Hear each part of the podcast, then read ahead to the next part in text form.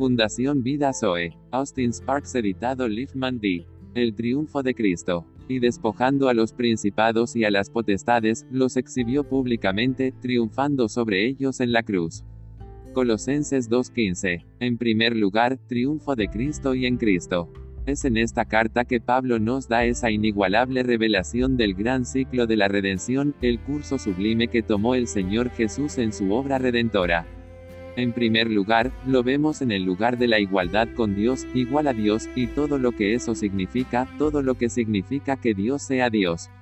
Qué bueno es eso, qué lleno, qué alto, qué majestuoso. Qué glorioso, qué maravilloso, qué hermoso. Pablo aquí dice que Jesús estaba allí igual a Dios y luego, contando que no es algo para ser retenido, para ser comprendido como una aprehensión mental, sino con la experiencia de una relación viva y diaria en esta igualdad con Dios el Verbo se hizo carne y hábito entre nosotros, Él se vació. Se vació de todo eso, lo dejó ir, lo dejó a un lado, lo abandonó. Solo piensa en lo que Él iba a tener a cambio. Estos son pensamientos casi imposibles de captar, Dios, en toda su infinita plenitud de poder y majestad de poder, en su dominio de la gloria y la eterna plenitud, permitiendo que los hombres de su propia creación, incluso los más humildes de ellos, le escupan, burlarse de él y burlarse de él.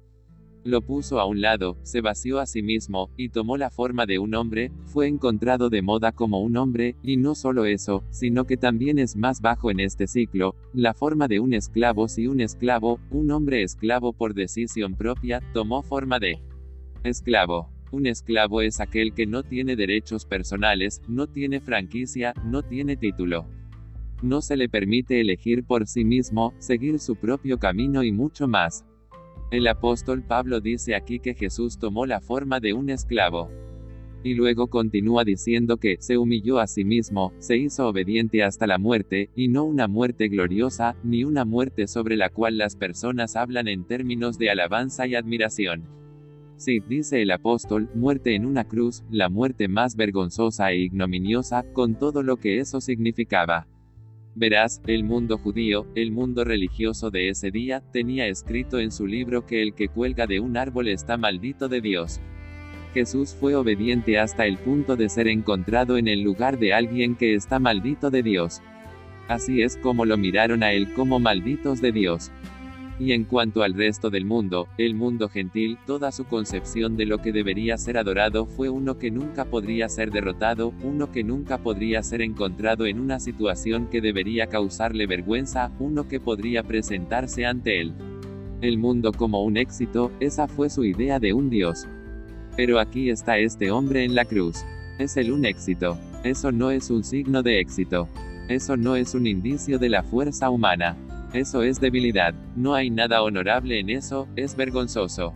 Esa es la humanidad en su punto más bajo. ¿Qué sucedería si se presentaría ahora, como veríamos con nuestros ojos? No podríamos ni pensarlo hermanos. Y luego el ciclo se invierte, y el apóstol irrumpe aquí y dice, por eso también Dios lo exaltó en gran manera, y le dio el nombre que es sobre todo nombre, que en el nombre de Jesús se doblará toda rodilla, antes o después, ya sea alegremente de reconocerlo, Señor, o forzadamente hacerlo, tarde o temprano, en los consejos determinados de Dios Todopoderoso, será, y toda lengua confesará que Jesucristo es el Señor, para la gloria del Padre. ¡Qué ciclo! ¡Qué círculo! ¡Qué triunfo! No puedes encontrar un triunfo más completo o más grande que eso, y Pablo lo llama el Evangelio. Son las buenas nuevas del tremendo triunfo de Cristo. Él ha triunfado en ese círculo, y todo lo que está incluido en el triunfo es el Evangelio. No podemos quedarnos para insistir en esto, en cuanto a por qué lo hizo, o lo que hizo por eso, lo que ha asegurado en él. Todo es